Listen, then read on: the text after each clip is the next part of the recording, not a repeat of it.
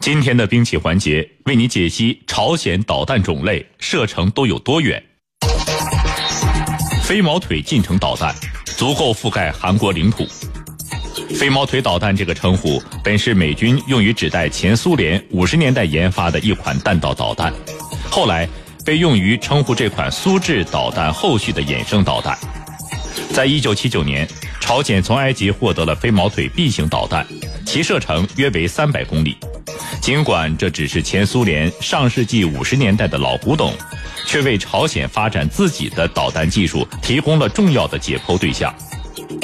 一九八四年，朝鲜仿制飞毛腿 B 型的首枚国产导弹在华城郡发射，被美国命名为华城五型导弹。一九九零年，朝鲜在此基础上又研发了华城六导弹，威力进一步提升。媒体报道的朝鲜飞毛腿导弹，便是指经过改进的化成五、化成六导弹，其中化成六的射程估计在六百公里，这个攻击范围足够覆盖韩国全部领土。飞毛腿导弹最大的弱点是精准度差，最初的飞毛腿误差只有一公里。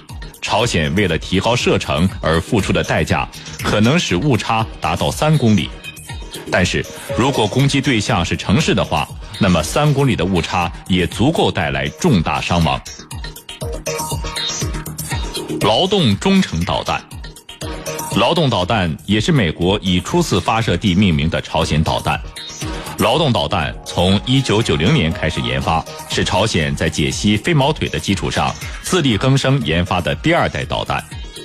为了发射劳动导弹，朝鲜方面改造了飞毛腿的导弹运载车辆，使劳动导弹能车载作战，打一枪换一个地方。由于朝鲜的神秘作风，再加上朝鲜本土狭窄，难以进行一千公里以上射程的试验。因此，劳动威力有多大还是一个谜。有专家认为，劳动导弹的射程应该在一千三百公里左右。如果射程达到一千三百公里，这就意味着日本的绝大部分领土都在劳动导弹的涵盖之下。有报道称，目前朝鲜部署的劳动导弹约在一百枚左右。无水端中程导弹，覆盖日本全部领土。无水端导弹是朝鲜在二零一零年阅兵式上首次公布的，同样，美国只能按照其发射地为其命名。据推测，这是朝鲜参考获得的苏联二二七潜射导弹自建而成。通常认为，这款导弹的射程达到三千公里以上，不但可以在朝鲜领土任何地点轻易覆盖日本全部领土，甚至还能打到美国的关岛基地。这款导弹的出现，使得朝鲜理论上对美军建立了纵深威胁。大浦洞多级导弹或能攻击美国本土。一九九八年八月，朝鲜宣布发射了光明星一号卫星，但在飞行了一千六百四十六公里之后，发动机出现故障坠毁。美国认为，朝鲜这是打着发射卫星的旗号测试多级导弹。为此，美国按照惯例。命名这款导弹为“大浦洞一号”。这次发射虽然失败，但坠落时已经掠过了日本列岛，这让日本民众颇为惊恐。此后，朝鲜又研制了一款多级导弹，被称为“大浦洞二号”。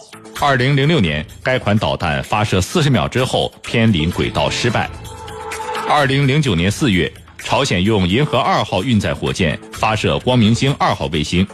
此次发射仍然出现第三级发动机故障，在三千八百五十公里外坠落。然而，这已经是了不起的进步。